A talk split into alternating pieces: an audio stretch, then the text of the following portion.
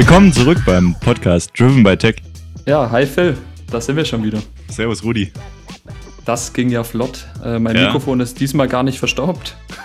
Meins auch nicht? Ich glaube, es waren sechs Tage seit der letzten Aufnahme. Ja, sechs sehr schöne Tage, weil wir müssen echt Danke sagen. Die Episode des, also generell, die letzten Episoden sind sehr, sehr gut angekommen. Aber das neue Format scheint bei vielen Leuten, ja, auf Großen Anklang zu stoßen. Genau, danke, ja. Das Wort habe ich gesucht. Also das war wirklich ähm, sehr überraschend, muss ich ehrlich sagen. Wir wollten einfach mal was ausprobieren und am Ende sind wir froh, dass es ähm, so gut bei euch angekommen ist. Und ja, wir wären ja nicht wir, wenn, wenn wir die Woche nicht einfach das gleiche nochmal probieren. Aber es ist schon, es ist schon wieder wahnsinnig viel passiert letzte Woche. Also es waren jetzt nicht so viele Produktvorstellungen, aber ein paar Gerüchte habe ich gehört. Äh, und ich würde mal ein, ein Ding, das jetzt am Freitag passiert ist, äh, Mhm. noch aufwerfen. Dann hast du so ein Okay. bisschen die Börse verfolgt? Hast du gesehen, wie am Freitag die Kurse eingestürzt sind? Gerade bei Tech-Firmen, also da, da sehr extrem. Also gesehen, also verfolgt direkt nicht. Ähm, ich schaue natürlich auch jeden Tag bei mir im Depot vorbei. Ähm, und da habe ich natürlich schon gemerkt, dass jetzt, dass jetzt nicht der, der Freitag vielleicht nicht der beste Tag war. Aber weißt, weißt du, warum es so war? Mm, wenn ich ehrlich bin, nein. Der, der Chairman Powell von der Fed, äh, also Mhm. Amerika, hat äh, ein Statement rausgelassen und hat so ein paar Klärungen gemacht ähm, zum Thema ähm, Geld und so.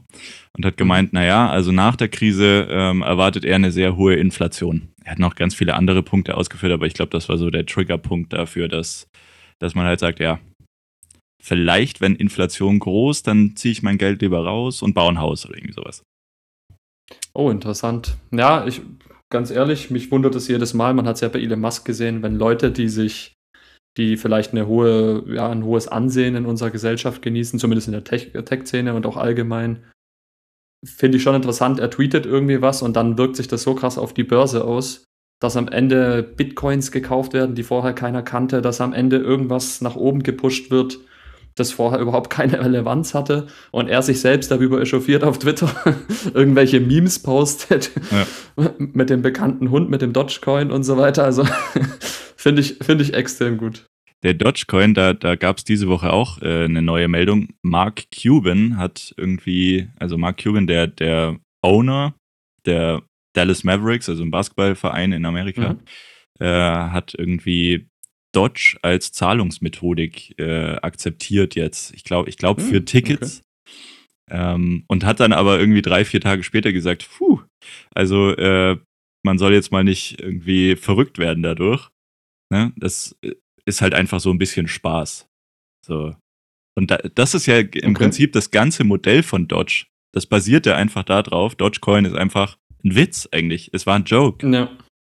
Aber irgendwie ist es so ein krasser Joke geworden, dass es vom Joke zu etwas Realem geworden ist, irgendwie. Ne? Also irgendwie so als Alternative oder als so als Zahlungsmethodik. Also klar, ich zahle mit Dodge, was eigentlich so gemeint war als ich zahle mit Dodge, haha. Ne? Ja, ist ja im Prinzip die gleiche Geschichte, ohne das Thema jetzt aufmachen zu wollen. Da könnten wir eine eigene Episode zu machen. Gibt es aber schon genügende Infos. War ja im Prinzip das gleiche mit, der, mit den ganzen Leerverkäufen, mit AMC, mit GameStop. Da hat man ja auch gesehen, Reddit-User haben im Prinzip klar irgendwo ein Statement setzen wollen, David gegen Goliath und so weiter. Aber es ist ja auch sehr viel Spaß dabei. Die machen sich ja auch sehr viel über diese ganzen Finanzleute lustig. Und am Ende sorgt es dann wirklich dafür, dass Menschen extrem viel Geld gewinnen oder auch, und das ist das fast Schlimme, extrem viel Geld verlieren. Und nicht, dass es natürlich sowieso auf dem Aktienmarkt oder im Finanzmarkt immer Thema ist, Geld verlieren zu können. Das, dessen muss man sich einfach bewusst sein. Hat das hier dazu geführt, dass Leute wirklich, also ich habe ein paar bekannte YouTuber auch verfolgt und äh, da, da waren Summen im Raum, also da haben Leute 80 bis 100.000 Euro verloren. Und im Endeffekt ähm, ist es natürlich jetzt vielleicht für diese, Leu für diese Menschen nicht so relevant. Aber wenn ich mir jetzt überlege, ich, ich würde 80 bis 100.000 Euro verlieren, äh, das, das wäre natürlich, Aber wer so viel investiert, ganz ehrlich, ist nicht mehr so drauf angewiesen. der hat wahrscheinlich noch ein bisschen mehr. Also am Aktienmarkt sollte man sowieso nicht irgendwas einsetzen, was man unbedingt braucht. Das ist so die, die Faustregel, würde ich sagen. das ist sehr wichtig, Geld einsetzen, dass, dass, auf das du sozusagen im Zweifel ja, verzichten kannst, dass du verlieren kannst. Aber ich glaube, Schmerzen tut es trotzdem. Also umso höher natürlich der Betrag, den du investierst, umso höher ist deine Chance, dass du was gewinnst. Aber gleichzeitig ist der Fall nach unten. Und das war bei GameStop und AMC, wenn man ehrlich ist, größtenteils der Fall, weil die meisten Menschen, ja, die haben sich einfach auf, auf Reddit-User verlassen, die dann geschrieben haben, ja, wir treiben jetzt GameStop und AMC to the Moon. Ja, das, das Ding wird durch die Decke gehen und bloß halten, halten, halten. Und man selbst hat dann verfolgt, ich muss auch gestehen, ich habe 100 Euro in AMC gesteckt. Einfach um zu schauen, was passiert. AMC, für die Leute, die es nicht kennen, diese große Kinokette aus den USA. Und diese 100 Euro habe ich natürlich am Ende gnadenlos verloren. da muss man sich nichts vormachen. Wenn am Ende mit plus 30, also 30 Euro konnte ich noch wetten, 70 Euro habe ich verloren. Ja, aber, aber du warst dir dessen ja auch bewusst. Also du, du hast mir das geschrieben Definitiv. und dann hast du gesagt, ja, aber ist jetzt auch nicht schlimm, wenn es weg ist. Ja, also genau. die Herangehensweise ist halt eine andere. Aber es gibt halt Leute, ne, die, die nehmen dann vielleicht sogar einen Kredit auf und stecken da alles rein und dann ist es halt vierfach schlimm. Naja. Ja. Lass uns mal, weil wir jetzt bei Zahlungsmethoden ja so gewiss waren, ähm, mhm. kennst du Square? Äh, Square kenne ich nicht direkt. Ich weiß aber, dass äh, es ursprünglich, glaube ich, mal ein Fintech war oder vielleicht auch noch ein Fintech ist, die sich mit, mit so Bezahlmethoden und so weiter auseinandersetzen und dass der Twitter-Gründer auch mit drinsteckt oder der sogar der CEO ist. Ich weiß gar nicht, ob er es auch gegründet hat, aber er ist zumindest, glaube ich, aktuell der CEO. Ja. Zusammen mit irgendjemand anderem zweiten Namen habe ich leider nicht im Kopf. Ähm, aber sonst müsste ich ehrlich gesagt passen. Kannst du gerne mal erläutern, was, ja, was also, genau man darunter? Hast, hast genau richtig gesagt. Also im Endeffekt ist es halt ein Startup, die mittlerweile aber schon relativ groß geworden sind, auch börslich gelistet etc. Ähm, und die haben so, wenn du zum Beispiel Zahlen gehst, dann mhm. stellen die quasi das Terminal bereit. Also da, wo du deine Karte ah. hinhältst, das ist ganz oft von Square. Sie haben aber okay. auch irgendwie, also in Amerika ist ja diese, diese Streifmethode, wo du das, wo du die Karte so durchstreichst äh, mhm. groß. Also so, ich weiß gar nicht, wie das heißt. So Magstripe, oder? So, äh, weiß dieser magnetische Gute Frage. Punkt. Ich muss das ehrlich gesagt bisher einmal im Leben machen und ich weiß bis heute nicht warum. Ja, genau. in Amerika ist es noch größer, da, da macht man das mehr. Hat, macht man heute eigentlich nicht mehr so gerne, ähm, weil es ja nicht ganz so sicher ist wie die anderen Methoden. Aber ist ja auch egal. Also solche, solche Sachen machen die ähm, mhm. und stellen halt auch dieses, äh, ja, dieses ganze infrastrukturelle äh, Konstrukt dahinter eben zur Verfügung, dass deine Zahlung auch abgewickelt werden kann. So, mhm. und warum erzähle ich das jetzt alles? Weil Square hat Tidal gekauft, beziehungsweise eine, einen Großteil von Tidal ähm, mhm. und will zusammen mit JC, der jetzt irgendwie, glaube ich, Vorstandsmitglied geworden ist, ja, Künstler besser bezahlen als Spotify, als andere. Okay. Und ich habe es gelesen und dachte so, warum kauft Square Tidal? Hast du das auch gelesen? Ich habe es in äh, großen Teilen mitbekommen. Also ich muss ehrlich gestehen, ich habe äh, vielleicht zur, zur ja, eine kleine Anekdote. Ich habe Tidal damals wirklich aus dem Grund auch ausprobiert, weil Tidal sehr, sehr krass damit geworben hat. Unter anderem Jay-Z, den ich musikalisch zum Beispiel ziemlich mag und so auch geschäftlich schätze. Hat er echt einiges auf die Beine gestellt. Und Tidal war für mich so der Inbegriff von, wir bezahlen unsere Künstler fair. Es ist ein Streamingdienst, der nicht von irgendwelchen ja, normalen Gründern, äh, von mir aus jetzt zum Beispiel bei Spotify der Daniel Egg, sondern es waren dann wirklich Künstler, also Coldplay, Beyoncé natürlich, äh, Jay-Z und so weiter und so fort, die Tidal im Prinzip gegründet haben in der, in der Absicht oder mit dem Hintergrund, dass die Künstler fair vergütet werden, weil sie sich halt sehr krass gegen Spotify und so weiter gewehrt haben. Musik kann nicht verschenkt werden, war so damals so ein bisschen das Statement. Und das war so der Grund, warum ich es damals ausprobiert habe. Und jetzt aber zu, zu, der, zu der Idee natürlich, wenn jetzt ein Bezahldienst einen Musikstreaming-Dienst kauft, also für mich jetzt, wenn ich ehrlich bin, scheint das erstmal zusammenhangslos. Also ich, man könnte jetzt nicht direkt verstehen, warum jetzt ein, ein Dienst, der sich, der, der, die Zahlungsabwicklung regelt, wie der jetzt irgendwie Tidal weiterhelfen soll. Aber ich glaube, das Interessantere ist eher, dass der Jack, der CEO von Twitter, und, und der Square. und Square, genau, und Jay-Z, der jetzt eben, wenn ich es richtig verstanden habe, im Vorstand von Square ist.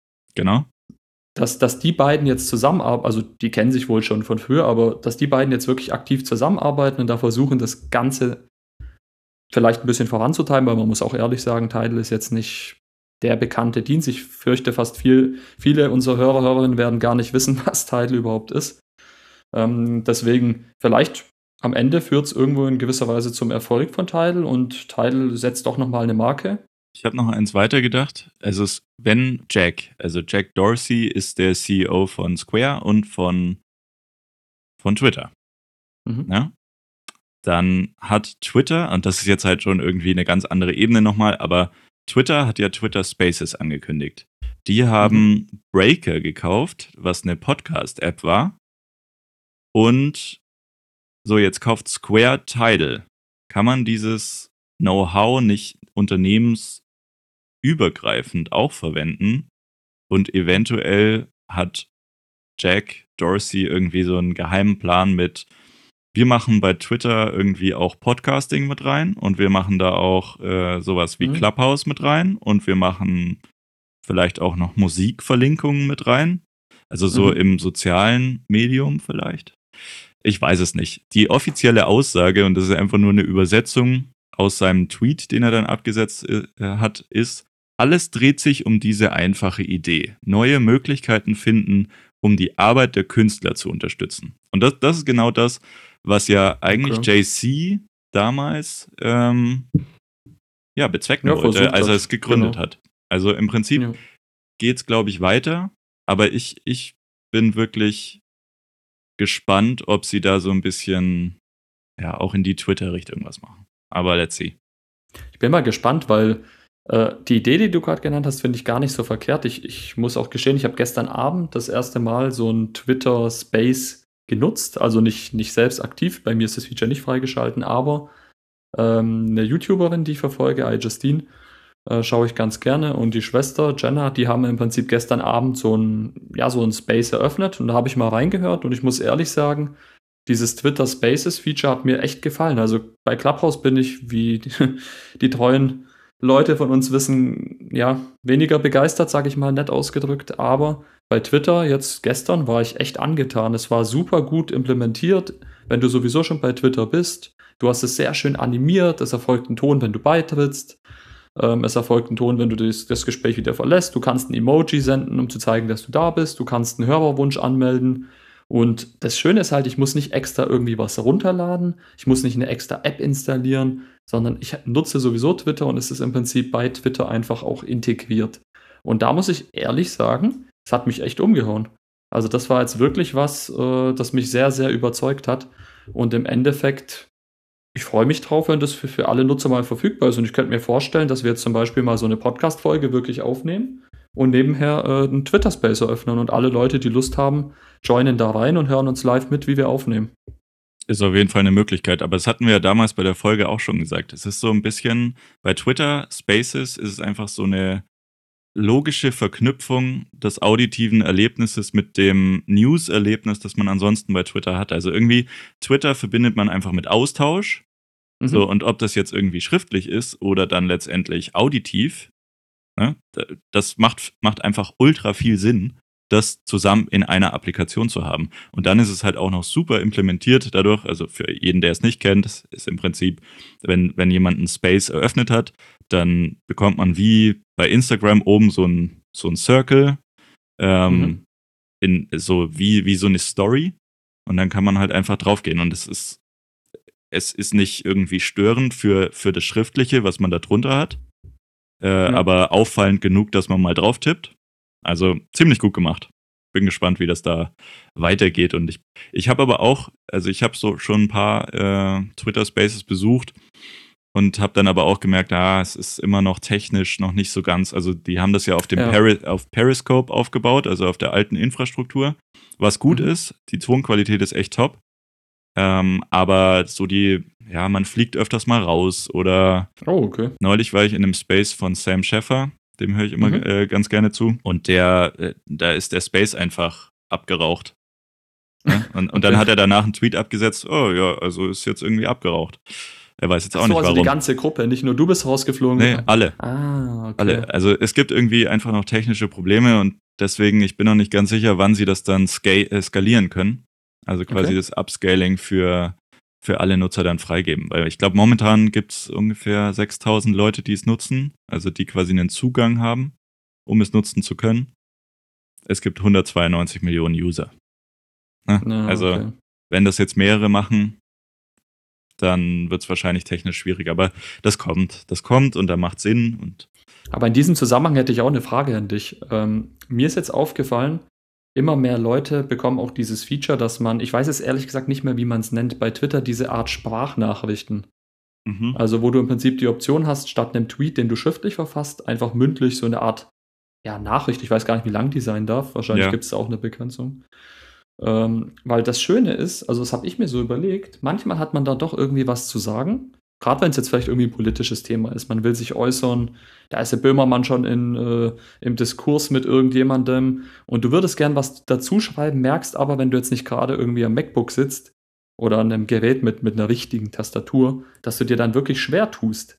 Und da habe ich manchmal so Momente, das sind übrigens auch die, warum ich Leuten dann Sprachnachrichten schicke, weil man zum einen was bisschen Persönlicheres hat und zum anderen, weil man natürlich auch die Option hat, sich besser auszudrücken mit Emotionen und so weiter. Und ich finde es höchst interessant, ich habe es noch nie genutzt, ich habe jetzt aber gesehen, dass unser Driven by Tech Twitter-Account ähm, die Option schon bietet. Mhm. Witzigerweise mein privater Account nicht, aber unser Driven by Tech Account bietet die Option, so eine Art Sprachnachricht zu posten. Ich habe es bisher noch nicht ausprobiert, aber ich war ehrlich gesagt die Woche kurz davor, das einfach mal zu testen und mal einfach zu sagen, hey Leute, hört euch mal die neueste Folge an so und so schaut's aus. Wir freuen uns über Feedback. Ne, so eine okay. ganz kurze Meldung. Hab's dann aber einfach wieder im Prinzip gelassen, weil ich mir dachte, hat es wirklich einen Mehrwert? Und da würde mich mal interessieren, wie du das siehst. Also glaubst du, dass es künftig so eine Art, dass, dass Twitter vielleicht den Fokus so ein bisschen vom Schriftlichen, weil das machen sie ja auch gerade mit dem Spaces, vielleicht verlagert auf dieses ja, Auditive? Kann schon sein. Ich glaube eher, es ist eine Erweiterung des Schriftlichen, weil das Schriftliche ist halt in gewisser Weise begrenzt. Aber du kannst es nie ersetzen, weil im Endeffekt sitzt in der U-Bahn, sitzt irgendwo, wo du, wo du nichts anhören kannst, dann musst du es lesen. Ähm, ganz interessant ist auch bei den Twitter Spaces, da ist es so, du kannst alles, was gesagt wird, auch transkribieren.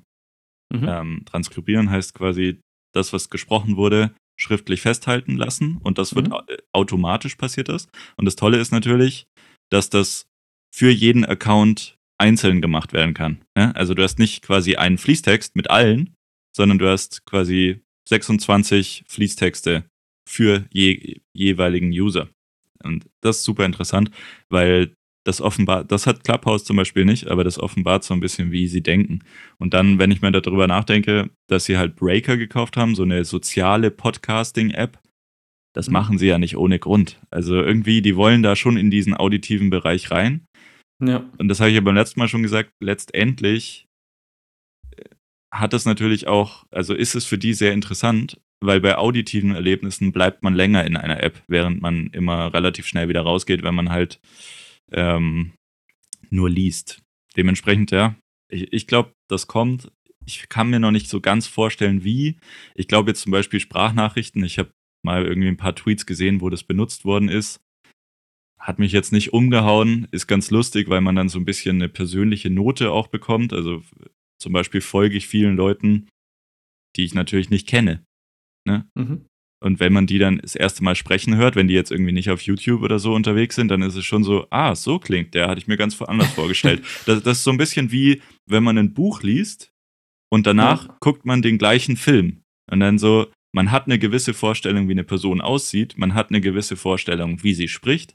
Und im Film ist es dann vielleicht ganz anders. Deswegen sind ganz oft Leute auch enttäuscht, wenn sie den Film gucken. Genau. Nachdem sie das Buch. Also nicht nur inhaltlich, sondern halt irgendwie auch, es zerstört manchmal die Vorstellung.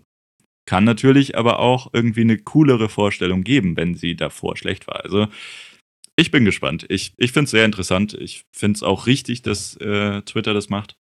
Ähm, und es ist halt nochmal eine andere Ebene. Ja, super. Okay, dann bin ich mal gespannt, was daraus wird. Ich habe dann natürlich auch noch ein richtiges Thema für dich. Okay. Und zwar, was mich äh, interessiert, ist erstmal nur eine Kleinigkeit. Ja, da habe ich noch einen größeren Brocken. Und zwar ist mir jetzt aufgefallen, seit ein paar Tagen ist der iMac Pro nicht lieferbar, beziehungsweise nur noch in der wirklich Basiskonfiguration. Mhm. Und zum anderen auch der 21.5, also der kleinste iMac, ist aktuell sehr, sehr schwer lieferbar. Habe ich auch schon gesehen. Das heißt natürlich im Zweifel, dass neue iMacs kommen. Soweit ne, für, für uns, die sich da, die da ein bisschen im, im Game sind, sage ich mal, ist es natürlich jetzt eine Überlegung. Ja.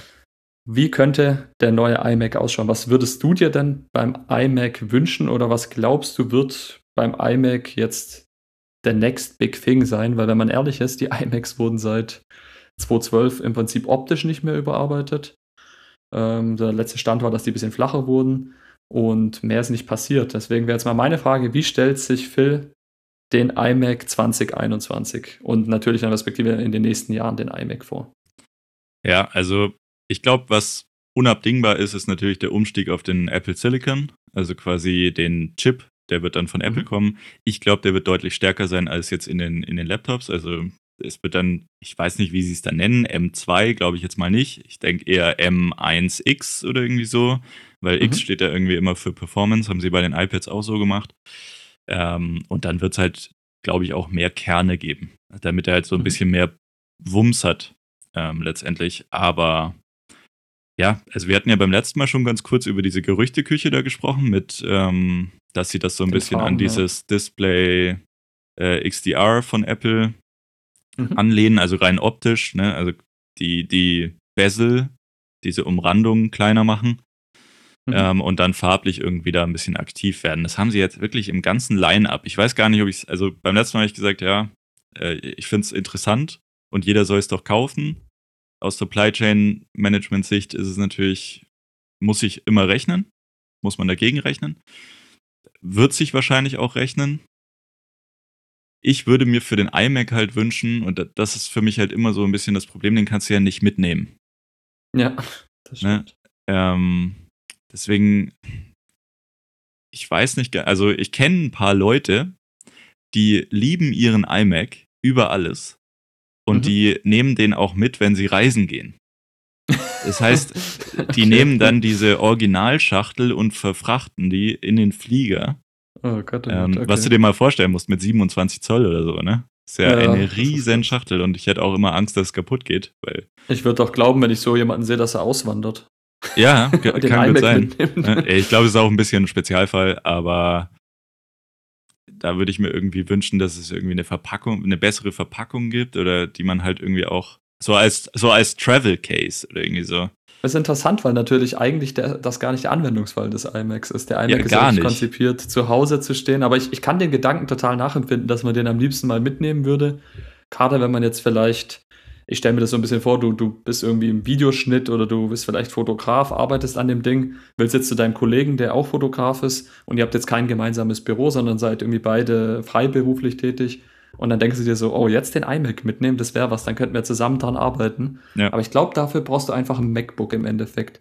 Aber was mich jetzt wirklich interessiert, also ich, ich versuche mal so ein bisschen zusammenzufassen, du wünschst dir auch, glaube ich, wie ich, dass die Ränder flacher werden, oder? Also wirklich, dass das Absolut. Display so schön vollflächig ist. Ja. Das wäre der erste Wunsch. Ich würde mir ehrlich gesagt wünschen, dass die Frontkamera, gerade jetzt zu Corona habe ich ja gemerkt, es ist wirklich schrecklich, wenn du mit deinem MacBook ja, FaceTime nutzt ähm, per Video, irgendwie versuchst zu telefonieren mit Leuten, also Videocalls, dann hast du wirklich Probleme, weil, also gerade am MacBook fällt mir das extrem auf, wie schlecht die Qualität ist. Da haben wir 27p, ist in Ordnung, ist ja zumindest äh, die, die kleine, kleine HD-Vorstufe, wenn man so möchte.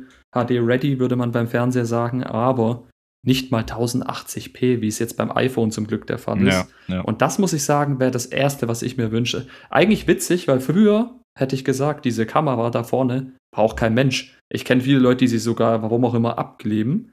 Aber jetzt zu Corona-Zeit oder durch diese ganzen Homeoffice-Geschichten und so weiter habe ich erst gemerkt, wie wichtig das ist, Leute auch zu sehen. Also wirklich nicht nur mit denen zu sprechen, sondern auch äh, auch wenn wir uns jetzt zum Beispiel sehen, wir ja. nehmen gerade den Podcast, zwei unterschiedliche Orte natürlich auf. Und da würde ich mir schon wünschen, dass man sich noch ein bisschen besser sehen könnte. Und das wäre meine, ist wirklich witzig, deswegen erzähle ich das auch nur kurz. Aber das ist wirklich so mein größter Wunsch inzwischen, dass vorne vielleicht das schöne vollflächige Display mit einer sehr, sehr guten Kamera verbaut im ja. Prinzip endlich mal auf den Markt kommt. Ich hätte noch, noch zwei Wünsche, glaube ich. Ähm, eine ultraschnelle SSD-Karte bitte. Mhm. Das wäre wichtig, also neben dem Prozessor natürlich.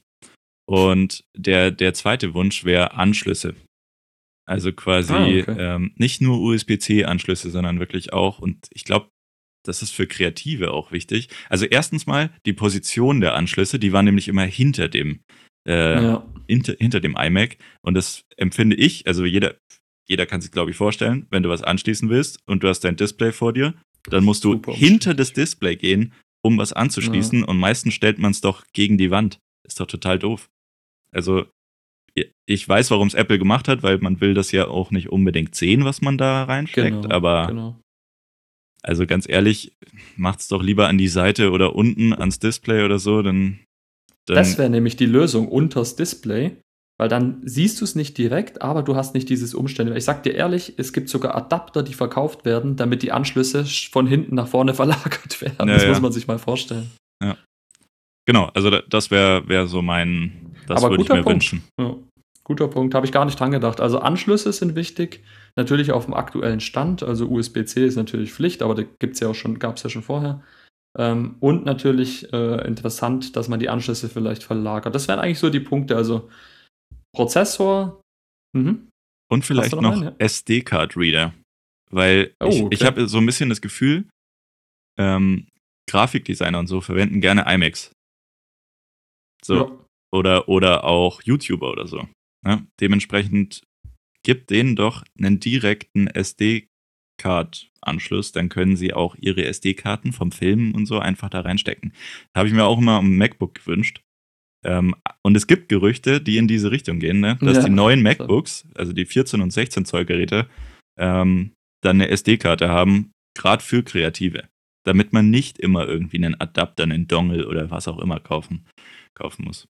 Ich Wird bin leider gespannt. nicht kommen, bin ich mir ziemlich sicher. Also ich lege mich jetzt heute fest, dass, dass wir diese SD-Karten-Reader-Geschichten auch gar nicht mehr. Weil man muss schon ehrlich sagen, bis auf Kreative nutzt halt keiner mehr SD-Karten. Es ist halt wirklich gerade, es war auch nie Konzept des iPhones, man hat immer auf interne Speicher gesetzt. Und ganz ehrlich, so blöd wie es klingt, Apple wird sich wahrscheinlich diesen Geschäftszweig auch nicht abschneiden mit Zubehör. Es ist auch einfach schön, so ein, früher hat man so ein Thunderbolt auf VGA, Thunderbolt auf Ethernet, damit man LAN-Anschluss hat, Thunderbolt auf Schlag mich tot. Jetzt hat man USB-C auf äh, SD und so weiter und so fort. Also da gibt es so viele Anschlüsse. Ähm, deswegen, ich glaube, das wird nicht passieren. So Ich lege ich glaub- mich jetzt mal fest. also wenn ich es jetzt rein aus, aus Business-Sicht sehe, dann würde ich denken, es kommt, weil man hat zuerst hatte man es dran an den alten äh, MacBooks. Dann hat man es weggenommen, weil man gesagt hat, okay, Future is now. Ne? Und jeder hat es trotzdem gekauft, weil es halt flacher war, weil es schöner aussah, weil es ein bisschen Mhm. Neuer war einfach. Ja. So. Und wenn du den gleichen Leuten jetzt wieder was verkaufen willst, die vor drei Jahren ein neues MacBook gekauft haben, oder vor zwei Jahren, dann musst du irgendwas bieten. Und ich glaube, da reicht ein Prozessor einfach nicht aus, um die, also ich selber habe ein MacBook Pro 2018 mit dieser äh, Touchbar. Mhm. Und ganz ehrlich, wann würde ich ein neues kaufen? Nicht, wenn der neue, also ich würde mir jetzt kein neues kaufen, nur weil der Prozessor neu ist ähm, und schneller ist und besser ist und bessere Akkulaufzeit. Da würde ich warten, bis das quasi zu schlecht ist für, me- für meinen Use Case quasi.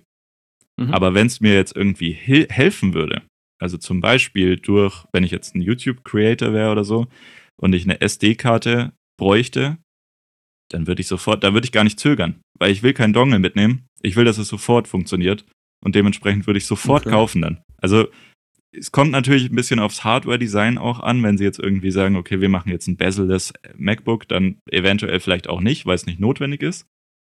Aber so, ein, so einen kleinen Happen muss man, glaube ich, immer hinschmeißen und so ein, über Anschlüsse lässt sich das eigentlich ganz gut lösen. Ich sehe aber auch den Punkt, dass das Accessories halt ein Geschäftszweig ist für Apple und die da relativ viel Geld machen. ja, muss man sich halt Zubehör fragen. Ist einer der größten inzwischen. Also ist so, so ein, so ein ich, ich könnte mir vorstellen, dass sie es machen. Ich glaube nur nicht in allen. Vielleicht nur in den ganz teuren. Wie auch immer. Ich, ich bin Okay. gespannt. Ich bin gespannt. Ja, lass uns da mal, da schauen wir da mal. Eine Wette müssen wir jetzt nicht machen, aber ich bin mir sehr sicher, dass es nicht kommen wird. Ähm, nichtsdestotrotz, ich kann den Anwendungsfall natürlich auch ähm, nachvollziehen. Vielleicht bin ich da auch einfach nicht die Zielgruppe für.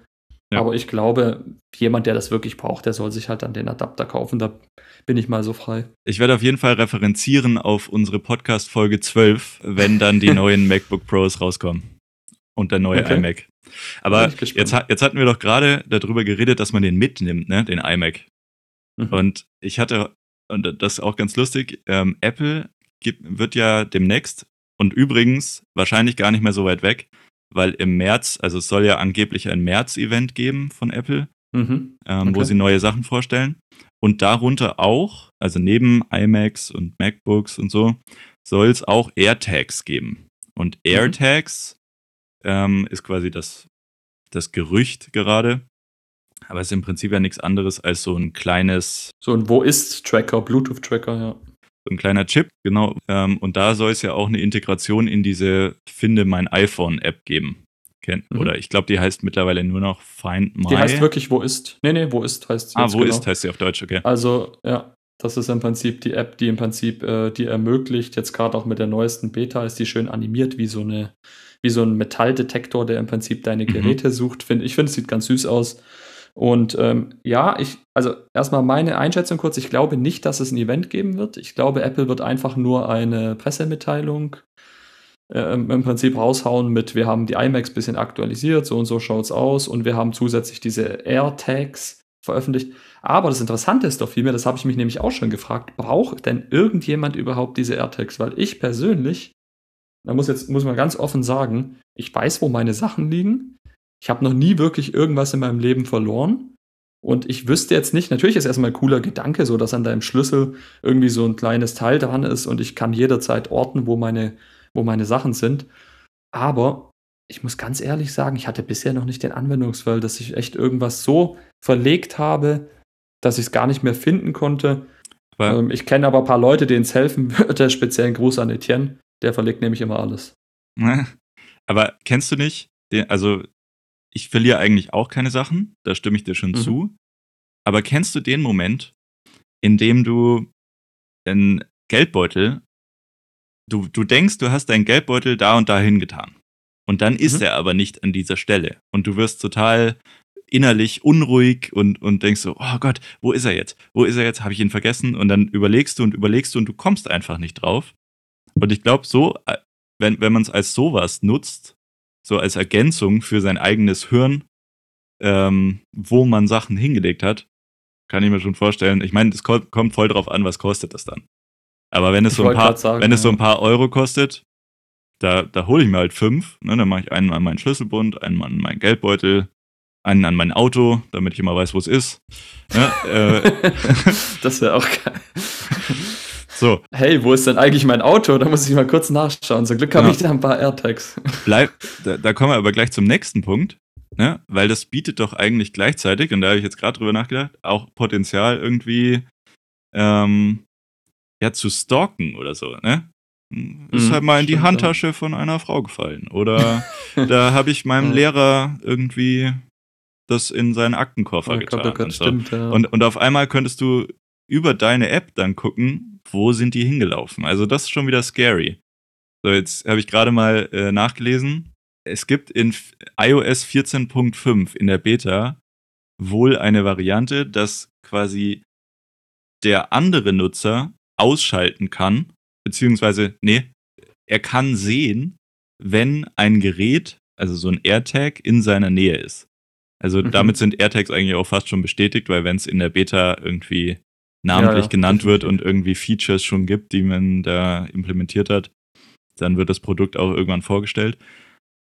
Aber da denken sie sogar auch dran. Ne? Weil es gibt ja, Samsung hat, glaube ich, auch diese äh, Smart Tags und es gibt auch eine mhm. eigene Firma, die heißt Tile. Die machen auch solche Chips im Endeffekt, die man da tracken kann. Ist die nicht von Apple aufgekauft worden? Das weiß ich gar nicht. Ah, weiß ich jetzt auch nicht. Aber kann, kann gut sein. Ich, dass die diese mein, ich Dinge meine, ich hatte neulich noch mal was von Tile gelesen. Aber kann ja sein, dass die autark auch äh, weiter da äh, dran arbeiten. Naja, aber letztendlich, also die denken dann schon so weit und denken auch, hm, also aus Datenschutzgründen könnte, könnte oder, schon, oder, ja. oder so Stalking-Sicht äh, ist es vielleicht uncool. Also. Aber guter Punkt, ehrlich gesagt. Ich habe da gar nicht drüber nachgedacht. Absolut. Aber ja, also zu deiner Frage zurück. Ich persönlich würde es jetzt auch nicht unbedingt kaufen. Also wenn es jetzt irgendwie ein paar Euro kostet, ja, warum nicht? Ne, dann mache ich mir sowas an Schlüsselbund. Aber dann denke ich auch gleichzeitig wieder, es strahlt ja wieder. Ne? Muss ich sowas mhm, dann auch noch haben? Ja, guter also, Punkt. ja. Hey, ich, ich glaube wirklich, das Problem wird am Ende sein, A, dass die Dinger vielleicht ein bisschen spät kommen. Also vielleicht täusche ich, wahrscheinlich schätze ich das jetzt voll falsch ein und da gibt es total den Bedarf für solche, für solche Art von Produkten. Aber für mich ist es irgendwie, wenn du mir das vor fünf, sechs Jahren erzählt hättest, so Apple hat was vorgestellt, mit dem kann ich jetzt tracken, wo meine Sachen sind, hätte ich gesagt, wow, okay, krass, äh, richtig, richtig gut. Aber bei mir ist halt so, ich kann meine Apple-Produkte über die Wo ist-App sowieso schon tracken. Also ich kann, ich weiß, wo meine AirPods Pro liegen, ich weiß, wo mein MacBook liegt, ich weiß, wo mein iPhone ist und so weiter und so fort. Das heißt für mich, und zum Thema mit dem Geldbeutel wollte ich noch sagen, ehrlicherweise kenne ich die Situation nicht, weil ich wirklich immer so paranoid bin. Ich trage den Geldbeutel auch extra vorne, damit ich weiß, wo er ist und ich lege ihn dann sofort, wenn ich jetzt zum Beispiel in die Wohnung gehe.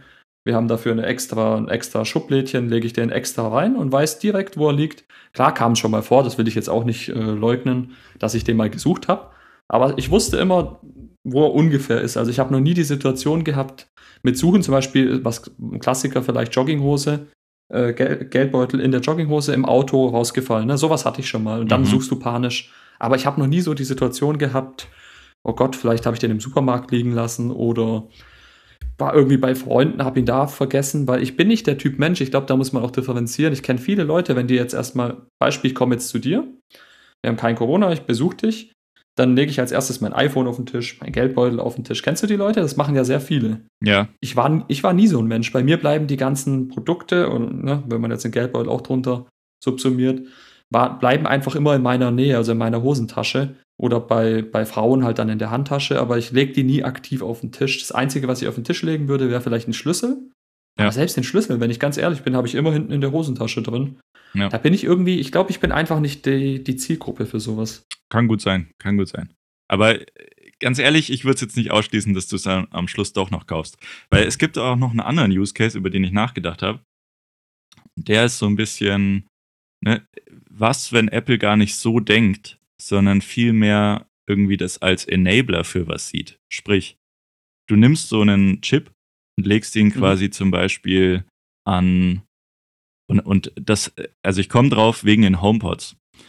Ähm, mhm. Ich erkläre es gleich. Also, du gehst zum Beispiel, du, du kommst von der Arbeit und gehst nach Hause. Du hast zu Hause einen Tracker liegen. Also ich nenne es jetzt mal Tracker oder Chip oder mhm. wie auch immer. Ja.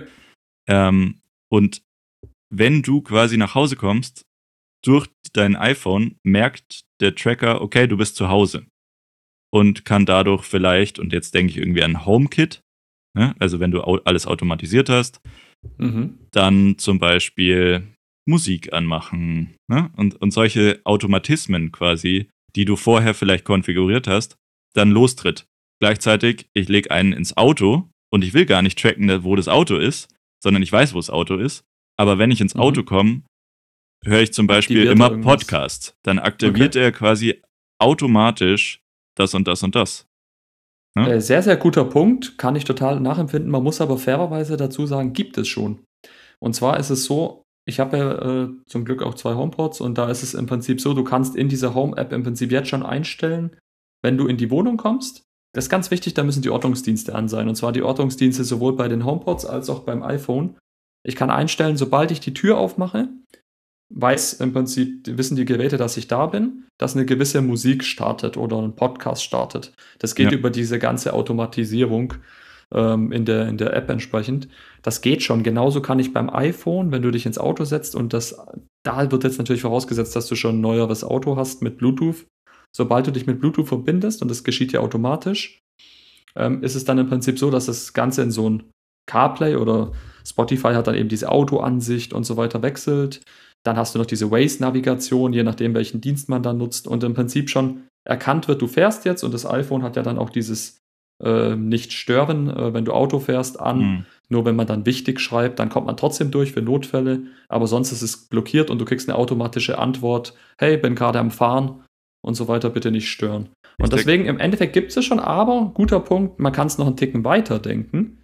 Wenn das nämlich so wie du jetzt sagst, äh, künftig dann nochmal erweitert wird, in, wird vielleicht in iOS 15 mit einer neuen Home-App, mit neuer Kompatibilität, mit neuen Zusatzprodukten, kann ich mir durchaus vorstellen, dass das der Türöffner wieder mal in irgendwas ist, worüber wir in drei, vier Jahren sprechen, was wir jetzt noch nicht abschätzen können, was Apple da wieder mal irgendwo im Keller plant. Ja, Gen genau so sehe ich es auch. Und ähm, du hast einleitend gesagt, dass es vielleicht, also dass es sowas schon gibt. Und wenn ich darüber nachdenke, dann ist Apple jetzt auch nicht unbedingt die Firma, die was neu erfindet, sondern Bestehendes so perfektioniert, dass es einen neuen Use Case schafft. Das, mhm. das haben ganz viele Leute verstehen das gar nicht, dass Apple das eigentlich macht. Aber im Endeffekt, ja. die nehmen sich Sachen, wo sie halt sehen, hm, wenn man das besser machen würde, dann wäre es richtig cool. Mhm. Und ich glaube, AirTags könnte dann auch sowas sein. Nur jetzt ist für uns noch nicht absehbar, was das ist. Also für mich, ich wusste zum Beispiel nicht, dass das mit den HomePods automatisch geht, aber ich hatte ja einleitend gesagt, ne, daher kommt es eigentlich, weil wenn du da in die Nähe genau. gehst und da ne, über NFC kannst du ja da auch deine Musik sogar übertragen und so.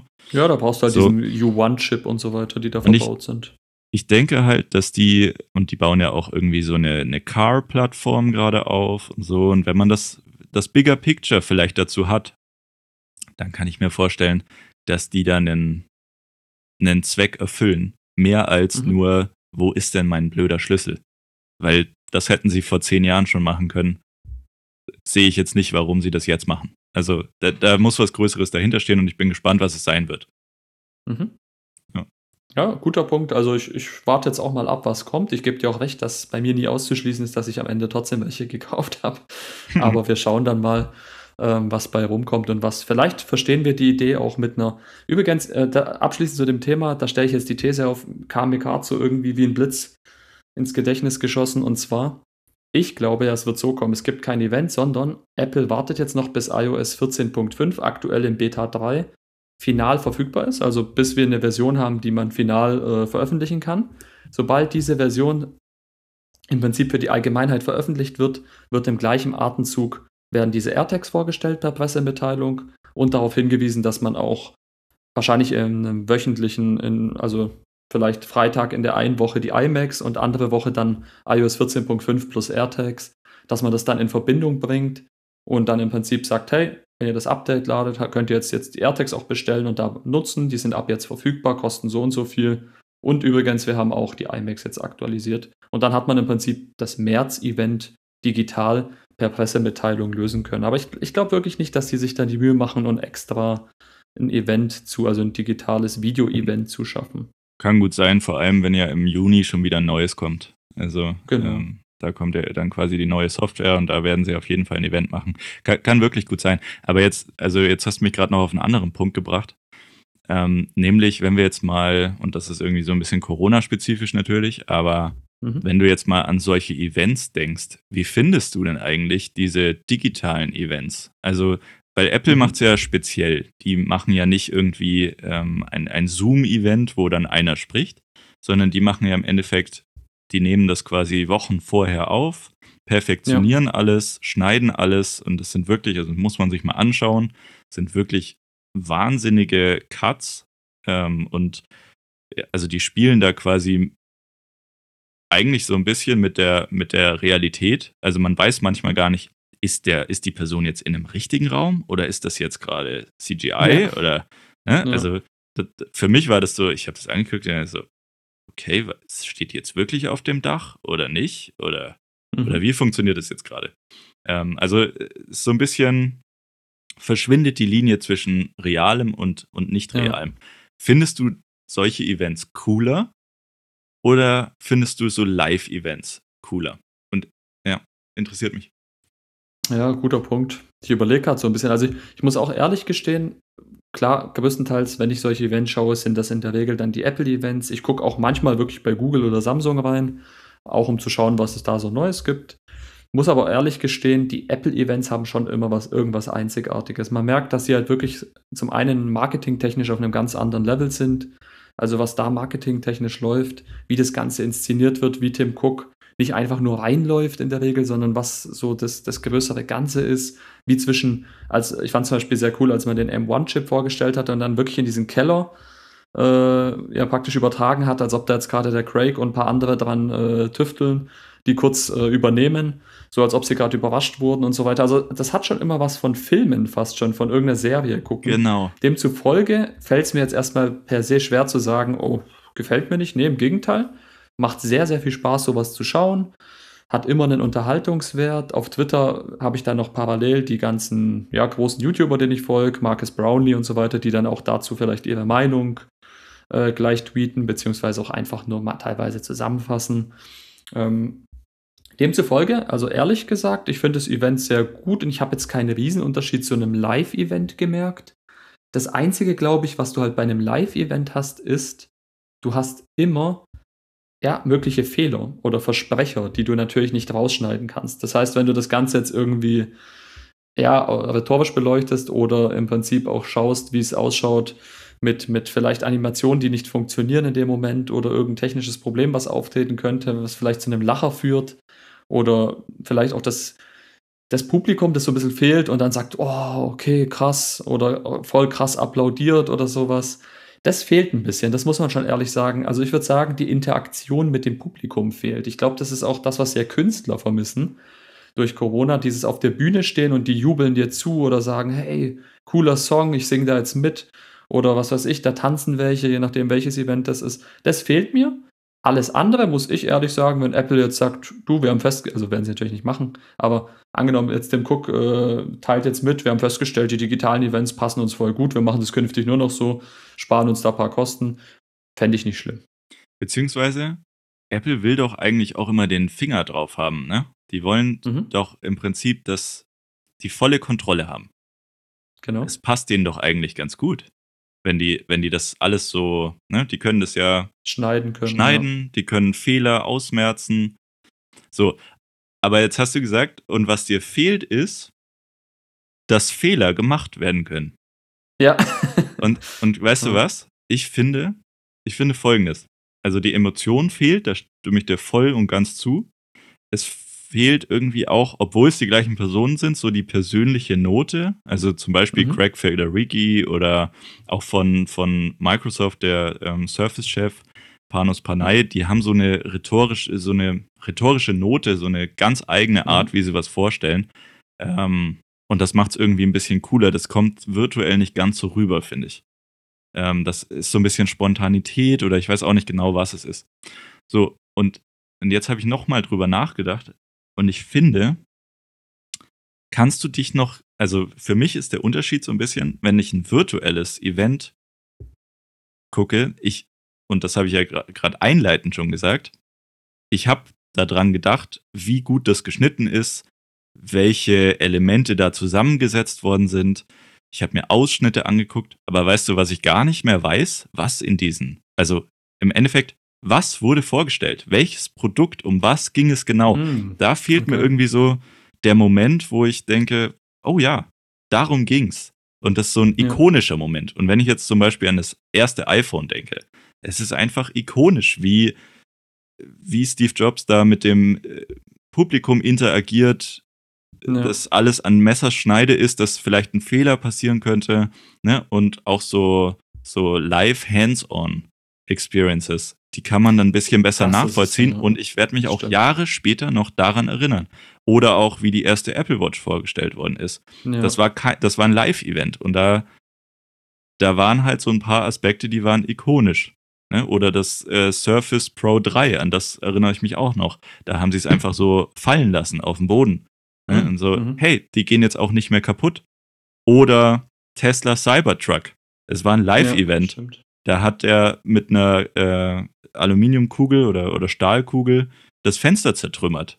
Ja, sowas würde niemals passieren. Und ganz ehrlich, das ist ja das, was im Internet am meisten geteilt wird, wenn etwas nicht funktioniert. Also deswegen bin ich nicht ganz so sicher, ob alle Firmen nur noch darauf setzen werden oder ob sie dann, und ich habe mir halt viele Gedanken gemacht, gehen die in dem Moment, in dem Corona vielleicht nicht mehr so relevant ist, sofort zurück zu dem, was sie hatten. also quasi zu ganz normalen Keynotes mit ja. allen Reportern und, und so weiter, oder machen sie nur noch virtuelle Sachen? Und ich glaube, es wird so ein Mittelding sein.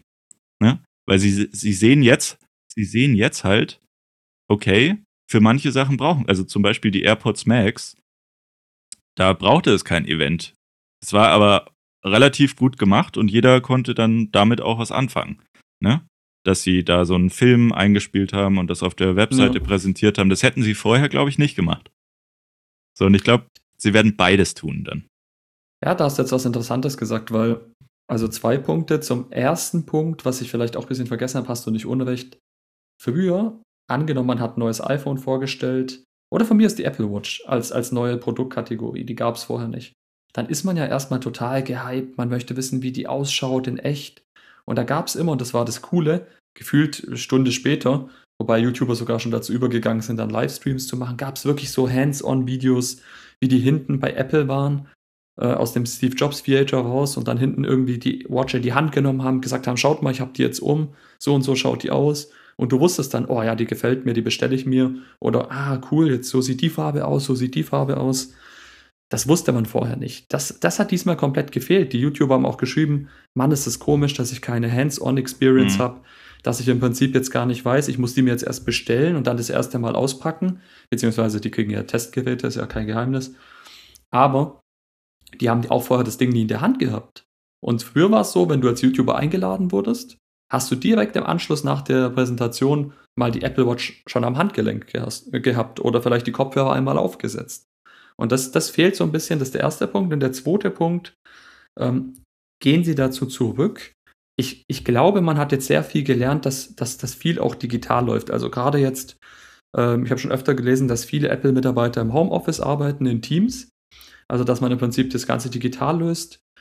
Ähm, ich habe auch schon von ein paar Leuten gehört, dass auch Schulungen größtenteils jetzt digital ablaufen werden künftig. Einfach ja. weil man festgestellt hat, dass das darüber genauso gut funktioniert. Weil das Problem an Homeoffice ist ja im Prinzip, du hast ja immer so ein bisschen die, oder die, ist ja auch irgendwo verständlich, aber die Chefs haben ja erstmal immer das Problem, dass sie glauben, dass man zu Hause nicht arbeiten würde. Das ist ja so das Vorurteil erstmal, wenn der jetzt zu Hause sitzt, dann trinkt er nur Kaffee, schaut YouTube-Videos, macht seine Sachen nur halbherzig. Ähm, aber man merkt ja auch, dass immer mehr Startups dazu übergehen, das als, als, ja, als Benefit, als fast schon selbstverständlich mit in die Beschreibung aufzunehmen, dass bei denen eine Vertra Vertrauensarbeit nennt man das ja. Ne? Du machst deinen Job und du wirst auch an deiner Leistung gemessen.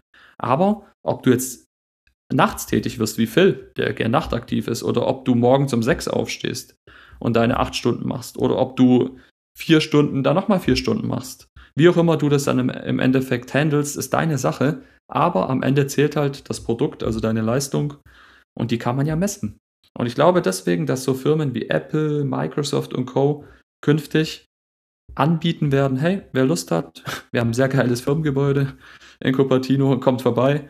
Äh, wer will, kann hier arbeiten. Wenn ihr Familie habt, macht halt drei Tage hier, drei Tage hier oder sowas oder drei, zwei, je nachdem, was für eine Stelle man hat. Und macht den Rest einfach digital. Solange das Ding funktioniert und das neue iPhone wieder top ist, haben wir damit kein Problem. Und die Leute, die halt in der Geschäftsleitung sind, Tim Cook und Co., die werden sowieso immer zur Arbeit kommen. Also die können gar nicht ohne die werden das gar nicht von zu Hause aus machen. Die sind ja auch so ein bisschen isoliert, denke ich. Deswegen sehr interessanter Punkt und ich glaube auch, die Mischung wird es am Ende. Ähm, man muss es auch nur, also in meinen Augen, äh, muss man da wirklich sagen, gut, dass es im Prinzip da wenigstens mal eine Änderung gab, weil ich finde das Ganze positiv. Ja. Vor allem, Corona hat es halt so rasant ja, vorangetrieben. Also früher war es wirklich so, man musste beantragen, hey, kann ich Homeoffice machen? Ne? Heute ist es ja quasi der Standard und du müsstest quasi fast andersrum beantragen. Also momentan musst du beantragen, ins Büro kommen zu dürfen wegen Corona. Wenn es danach anders ist, kann ja sein. Ne? Aber, und ich glaube, das war auch ein Vorurteil. Also du hast gerade gesagt, hey, wenn man irgendwie im Homeoffice ist, dann vertrauen die Chefs nicht und die glauben dann, dass man da nicht arbeitet. Ich kann dir mhm. aus eigener Erfahrung sagen, es ist genau andersrum. Man arbeitet zu Hause deutlich, deutlich mehr und es ver verschwindet auch diese Grenze, diese räumliche Grenze, die ja sonst immer da ist, zwischen das ist mhm. Arbeit und das ist Freizeit. Ne? Weil was verhindert denn, dass ich eine E-Mail bekomme um 9 Uhr abends? Nix. Und dann antworte ich halt drauf. So, auf einmal bin ich schon wieder am Arbeiten. Also diese Grenze zwischen Mhm. wann arbeite ich und wann arbeite ich nicht, verschwindet dadurch.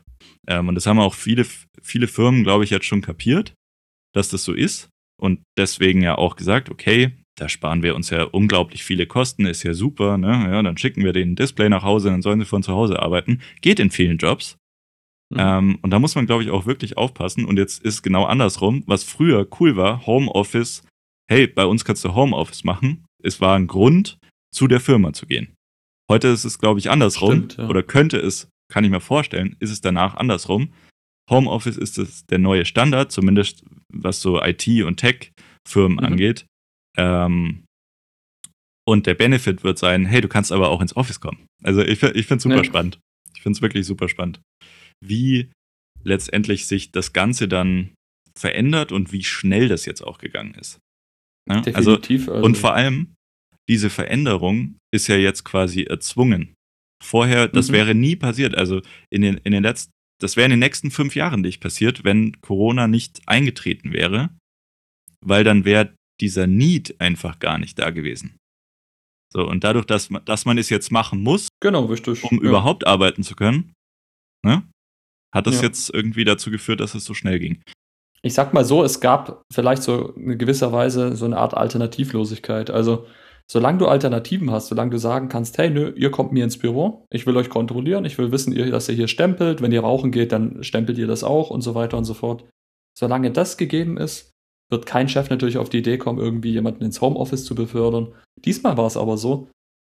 Jetzt standen die auf einmal da und du als Angestellter kannst im Prinzip sagen, ja, na, jetzt biet mir jetzt mal meinen Arbeitsplatz. Dazu bist du arbeitsrechtlich verpflichtet. Biete mir mal deinen Arbeitsplatz äh, an im, in meinem Büro. Geht nicht. Da musst du jetzt, also entweder schickst du mich jetzt in Kurzarbeit oder ja, willst du im Idealfall natürlich auch nicht. Das heißt, was bleibt da noch übrig? Ja, Homeoffice. Du musst jetzt irgendwie Homeoffice schaffen.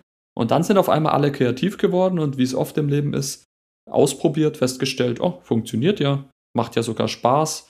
Man kann da und da hat man vielleicht äh, gewisse Einsparungen, manches klappt vielleicht auch weniger. Ähm, das Soziale geht vielleicht sogar ein bisschen unter, aber auch dafür habe ich öfter ge gehört, dass Leute wirklich, die haben sich so Pausenräume erstellt auf Zoom irgendwie, wo Mhm. sie gesagt haben, normalerweise haben wir unsere Pause um 9.15 Uhr. Ähm, da gehen wir mal kurz für eine halbe oder 15 Minuten, wie auch immer, gehen wir mal kurz rein und quatschen alle zusammen. Und dann geht jeder wieder seine Arbeit machen, wenn man jetzt vielleicht nicht gerade in einem Job ist, wo man die ganze Zeit irgendwelche Konferenzen und so weiter hat, irgendwelche Meetings. Und ich glaube, genau das brauchst du auch. Und das, das wird auch oft gar nicht so gesehen. Ne? Also wenn du jetzt quasi eine Familie hast, du bist verheiratet, hast Kinder, dann ist es, glaube ich, nicht ganz so schlimm, wenn du im Homeoffice bist. Wenn du jetzt eigen, Ja. also selbst, selbstständig bist oder, ne, oder keine Frau hast, keine Kinder Genau. und quasi in deinen eigenen vier Wänden im Prinzip ja versauerst, weil du keine sozialen Kontakte hast, ne, dann ist es natürlich, dann kommt's, dann ist es wahrscheinlich sehr viel schwieriger, immer nur im Homeoffice zu sein. Also da, da muss man dann auch nochmal unterscheiden, welche Leute finden was besser. Und ich glaube, Ja. gerade irgendwie Familienväter oder, oder auch Mütter ähm, haben jetzt halt gemerkt, naja, Homeoffice kann auch gut funktionieren. Gleichzeitig, wenn sie jetzt kleine Kinder haben und die können nicht in die Kita oder nicht in den Kindergarten oder so, ja. dann ist es auch wieder schwierig. Also die wünschen sich dann, glaube ich, auch wieder eine räumliche Trennung. Also wie die Firmen das dann aufstellen werden in der Zukunft und gerade Tech-Firmen, da bin ich wirklich gespannt, weil da braucht man, glaube ich, wirklich Fingerspitzengefühl individuell pro Mitarbeiter. Bei jedem sind die Umstände ein bisschen anders. Und am Ende muss es ja irgendwie funktionieren, dass man trotzdem zusammenarbeitet. Und ich habe so ein bisschen Bedenken, dass wenn quasi es nicht mehr notwendig ist, dass man räumlich mindestens zwei Meter entfernt ist, Mhm. ne, dass alle wieder ins Büro stürmen und die, die dann vielleicht lieber im Homeoffice bleiben, dann wieder Ja. gezwungen sind, reinzukommen, ja. weil sie sonst vielleicht nicht so die gleichen Aufstiegschancen haben. Ja, ist definitiv ein Problem. Ja. Wie sind wir jetzt eigentlich da hingekommen? Über die Keynotes. Weil ich wollte gerade sagen, lass uns nicht zu viel Corona machen. Ja. äh, das nervt die Leute natürlich sowieso schon uns auch. uns auch. Aber äh, jetzt sowieso bei dem, bei der Geschichte jetzt vielleicht noch ein abschließendes Thema von meiner Seite. Ja. Und das war so mein ja, Big Thing, wenn man so möchte. Und ich sag direkt vorab, reine Gerücht, was heißt nicht mal Gerücht, einfach mal nur ein Gedankenspiel. Habe ich auf der Seite von Giga gelesen. Mhm. Und ich muss dazu sagen, ich fand die Idee einfach so witzig, dass ich das mal kurz mit dir teilen wollte. Ja. Und zwar, was würdest du denn glauben, wenn Tesla künftig ein eigenes Smartphone fertigt? Und zwar folgende Überlegung. Der Grundgedanke im Prinzip, Tesla könnte mit einem Smartphone die Produktwelt zusammenführen. Das heißt jetzt, die Autos oder vielleicht mal auch Vergleich zu Apple, muss ich jetzt leider wieder machen. Du hast ja bei Apple den Riesenvorteil, vielleicht auch Nachteil dieses Ökokosmoses. Ne? Das heißt, du hast im Prinzip die Services von Apple, Apple Music, iCloud und so weiter. Du hast das iPhone, das dann am besten eben funktioniert mit den eigenen Apple-Diensten. Das heißt, du bindest den Kunden in dieses Ökosystem. Mhm. Dadurch hat der Kunde gewisse Vorteile. Mit iCloud sind alle Daten kontinuierlich abgeglichen auf allen Geräten. Jetzt kommt Tesla mit den, ja, in meinen Augen sehr tollen Autos, mit der tollen Software und sagt sich, ähm, Smartphone bauen, wieso nicht? Ich als Elon Musk bin sowieso ein verrückter Typ, traue ich mir zu. Wir holen uns da irgendwie Expertise, wollen jetzt ein Smartphone bauen, das sich nahtlos in diese Tesla-Autos, in diesen Tesla-Kosmos einbindet. Das heißt zum Beispiel, so stelle ich es mir jetzt vor, du steigst ins Auto, davon hatten wir es ja mit diesen AirTags, dein, dein Gerät ist schon mit dem Tesla verbunden. Der Tesla äh, weiß, welche Musik du hören möchtest und so weiter durch dein Smartphone. Vielleicht beim Laden, welches Netflix, welche Netflix-Serie du schauen willst, welches YouTube-Video oder ähm, was ist noch möglich? Du kannst das Auto steuern mit deinem Smartphone, geht ja im Prinzip auch schon jetzt mit dem iPhone über die Tesla-App, aber du machst, machst das wirklich über das, über das äh, Gerät selbst. Es dient dir als Schlüssel, auch nochmal eine Option. Und jetzt kommt das ganz Kranke. Äh, jeder, der so ein bisschen Elon Musk verfolgt, weiß ja, dass auch bei Neu Neuralink, ich weiß gar nicht, wie man es richtig ausspricht, Neuralink. Ist.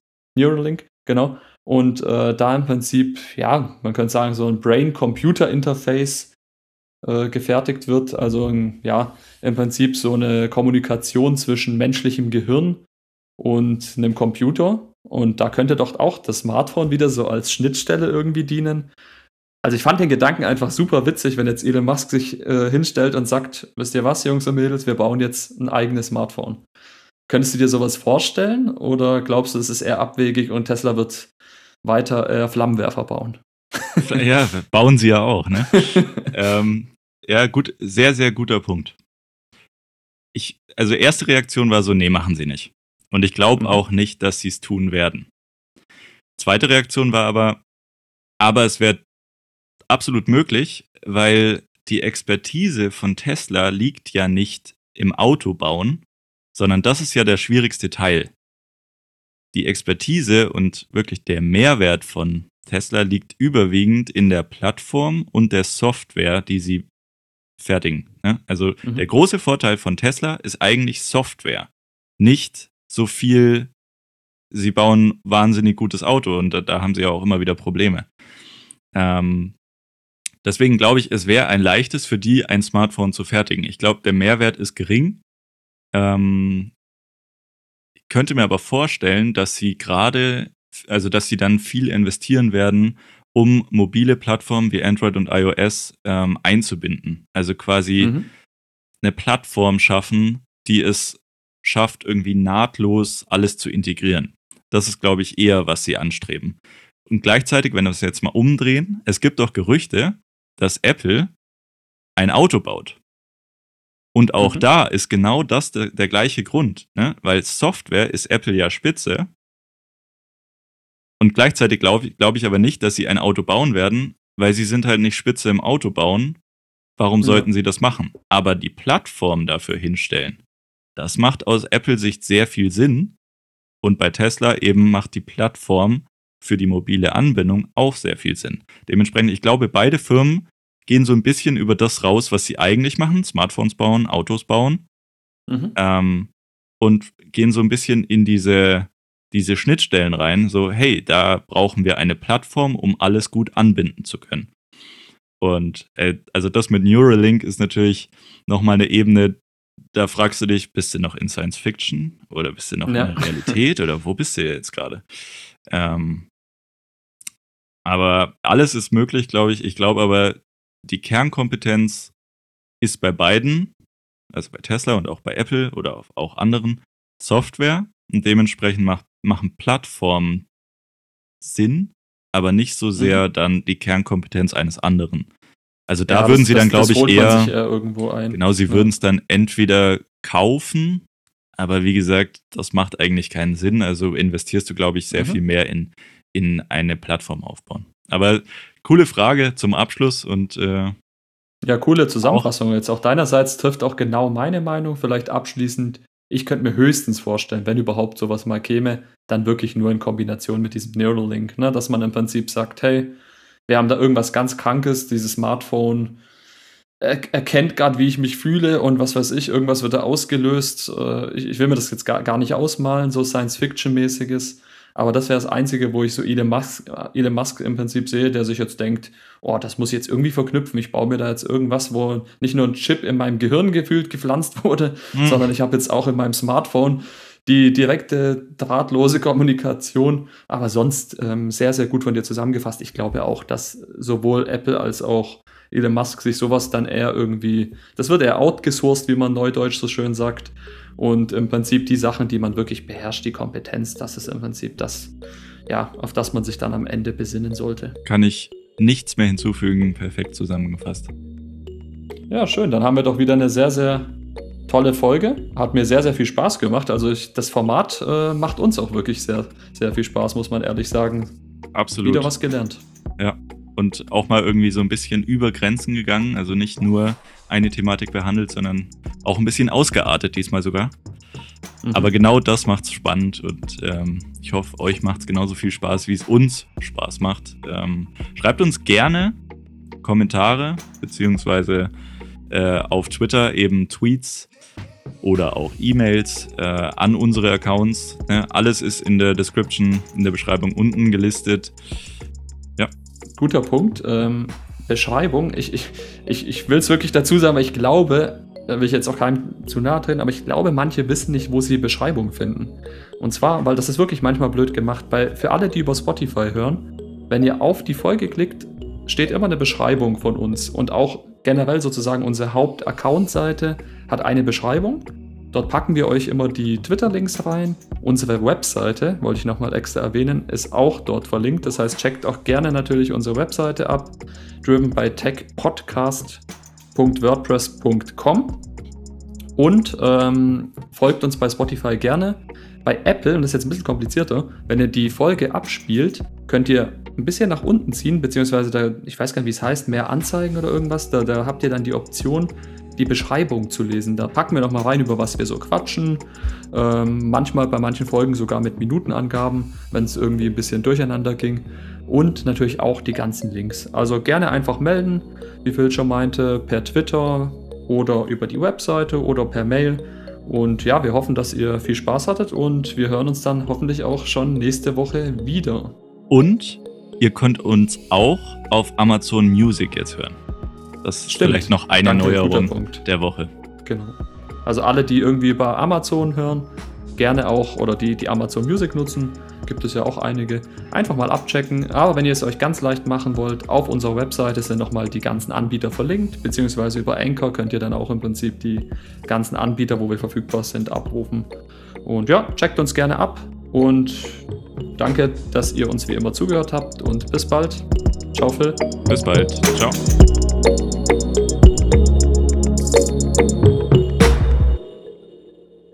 Ganz, ganz schlimm finde ich. Ich wollte nämlich über eines konkret sprechen. Es war hm? Windows Sun Valley und die neuen Features, die bei Windows 10 integriert werden sollen. Und du hast mir nicht die Ach, Bühne schade, gegeben. Schade, da hätte ich gerne noch mit dir drüber geredet. Schade. Blöd, dass es jetzt nicht gepasst hat. Aber das machen wir dann einfach beim nächsten Mal.